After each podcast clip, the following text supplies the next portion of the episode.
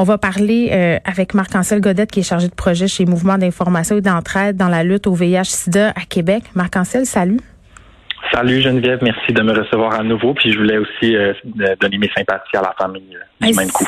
C'est un témoignage tellement puissant là, euh, que cette femme-là vient nous livrer parce que c'est fou de se rendre compte que jusqu'au bout, cet homme-là, Bernard Lachance, s'en est tenu à sa version, même si uh-huh. ce que semblait dire sa sœur, c'est qu'il savait très bien qu'est-ce qui était en train de, de se passer. Puis j'imagine, Marc-Ancel, que ça fait du bruit, la mort de, de Bernard Lachance, dans, dans votre milieu, dans votre, oui, dans votre ben, oui, c'est sûr que ça, ça révèle euh, encore des discussions puis des, des, des, messages et des situations qui sont survenus dans les derniers mois lorsqu'il a fait beaucoup de sorties médiatiques. Euh, déjà, à ce, déjà à ce moment-là, ça a eu un, gros impact au niveau de nos membres qui vivent avec le VIH. On avait des personnes qui soudainement voulaient arrêter leur traitement, des personnes qui euh, se craquaient l'une envers l'autre aussi pour s'influencer là-dedans. Puis, parce que c'est fou, marc c'est tellement important ce que tu dis parce que moi je l'avais vu un bout de son entrevue à Denis Lévesque qui avait bien mal viré là, parce que bon, évidemment Denis se rendant compte qu'il tenait des propos comme ça, avait coupé ce cours. J'étais allée voir des vidéos après de, de Bernard, puis c'était quelqu'un d'articulé. C'était quelqu'un qui tenait un discours euh, euh, évidemment exacerbé, puis moi je le voyais bien là qu'il n'y avait pas de logique et tout ça, mais je comprenais les gens tomber dans le panneau quand on apprend qu'on a le VIH, qu'on est déstabilisé. sais, sa sœur le dit, je pense que jamais bien pris sa maladie. Il y a des gens qui peuvent être tentés de s'en aller vers ce, ce chemin-là par, par, par tristesse finalement, par, par peur. Ouais. Ouais, ben c'est ça. Ben c'est sûr que lui, il avait un capital euh, social puis médiatique qui effectivement a joué là-dessus parce que ouais. des fois on, pense aux personnes bon qui sont peut-être moins éduquées ou peu importe, mais ça, touchait tout le monde. Là. Ça, ça touchait des gens que ça fait super longtemps qu'ils vivent avec le VIH. Ça touchait mm. des nouvelles personnes. Puis le, le bouche à oreille est, très euh, est très influent dans ce cas-là. Puis nous, on a des témoignages ici de gens qui ont dit, ben tu sais, il avait l'air de, de connaître ça. Puis moi, il avait l'air en santé? il est allé, il avait l'air en santé. Il est allé à Oprah. Euh, ben oui. on fait confiance à ça. Là. Fait que ouais, ouais, ça a eu un impact. Bon, puis est-ce qu'on peut mettre au clair tout de suite ici maintenant que ça se peut pas être séropositif puis se guérir tout seul? Non, c'est ça. C'est on n'est pas encore rendu là. Euh, où est-ce qu'on est rendu actuellement C'est avec des traitements qui sont super mm. efficaces, qui, qui, qui vont supprimer la charge virale des personnes, qui font annuler finalement le risque de transmission. Euh, ça, c'est la réalité. La réalité, c'est que la seule manière de savoir qu'on a le VIH, c'est de se faire dépister. Puis malheureusement, c'est pas tout le monde qui a accès au dépistage puis qui utilise le dépistage euh, encore à ce jour.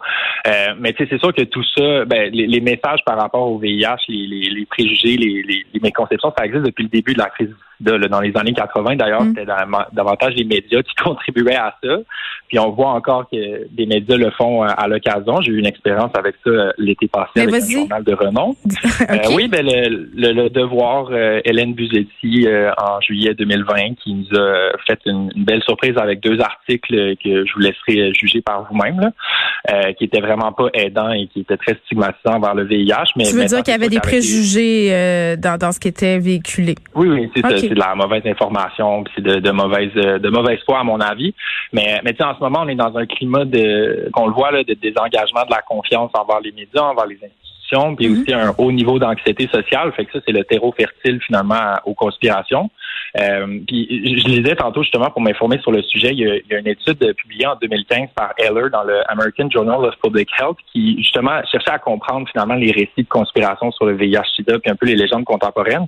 Puis je trouvais ça intéressant parce que eux ils disaient que ça, ça c'était pas tellement utile de rejeter ces messages-là comme étant quelque chose qui revient de la paranoïa parce que finalement ça devrait être considéré plus comme des stratégies qui sont utilisées par des personnes privées de pouvoir pour un peu soit reconceptualiser, contester ou résister finalement aux visions du monde dominante qui contredisent leurs expériences vécues. Ou comprendre euh, ce qui leur arrive aussi. Tu sais, quand on parle de, de, de, comportement religieux, la religion, ça fait quoi? Ça nous explique, euh, ça fait du sens dans nos vies. C'est ça. Puis, euh, tu sais, j'ai envie de dire aussi, tu sais, mettons, euh, je vais donner un exemple. On dit que bon, avec la médication, tout ça, les gens ils vivent une vie normale, puis tout va bien aller.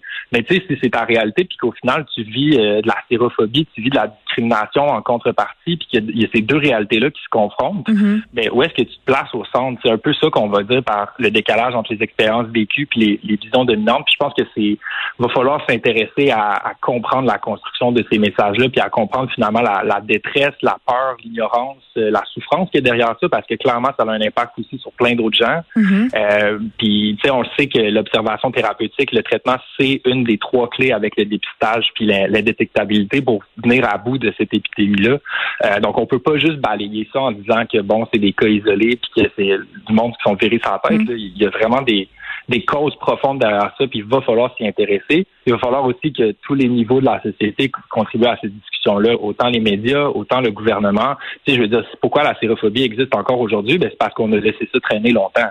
Mais je pense que les mythes des années 80, excuse-moi, là, sont encore assez présents. Là, tu sais, le, fait de dire, oh, mon Dieu, tu peux quasiment, euh, tu sais, on dit en plus de façon erronée, attraper le sida. Là, tu sais, je fais exprès de dire ça, comme ça. Euh, euh, tu sais, puis, puis, en même temps, il y a, y a, deux, il y a deux mythes à mon sens qui s'entrechoquent. C'est ces, ces pensées-là qui datent de, du début de la crise, comme tu dis.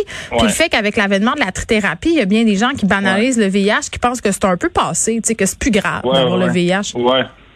Exactement. Ben, il y, a tout ça qui rentre en ligne de compte. Puis ça reste qu'il y a des problèmes structurels aussi au niveau de l'accès au dépistage, euh, au niveau de l'accès au traitement. Il y a des groupes qui sont moins bien accueillis ou qui ne le sont pas du tout. il, y a, ces enjeux-là à considérer, mais en même temps, on a des bonnes nouvelles aussi. Là, là, on, a la, technologie de l'autotest de dépistage qui vient d'être approuvée il y a quelques mois au Canada. On commence la distribution bientôt.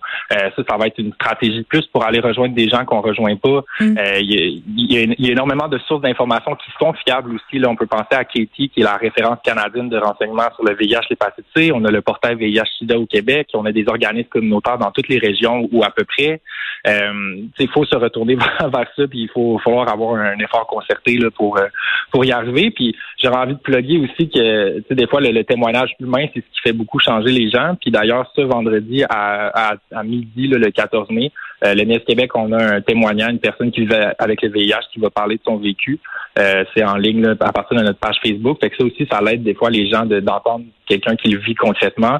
Ça va donner un, autre côté finalement à la médaille. Ben, as raison parce que je pense qu'on a tous une, une vision très très arrêtée, très très stéréotypée de ce que c'est euh, de vivre avec le VIH. Marc-Ancel Godette, merci. C'est toujours super intéressant quand tu viens nous parler, qui Marc-André qui est chargé de projet chez Mouvement d'information et d'entraide dans la lutte au VIH-Sida à Québec.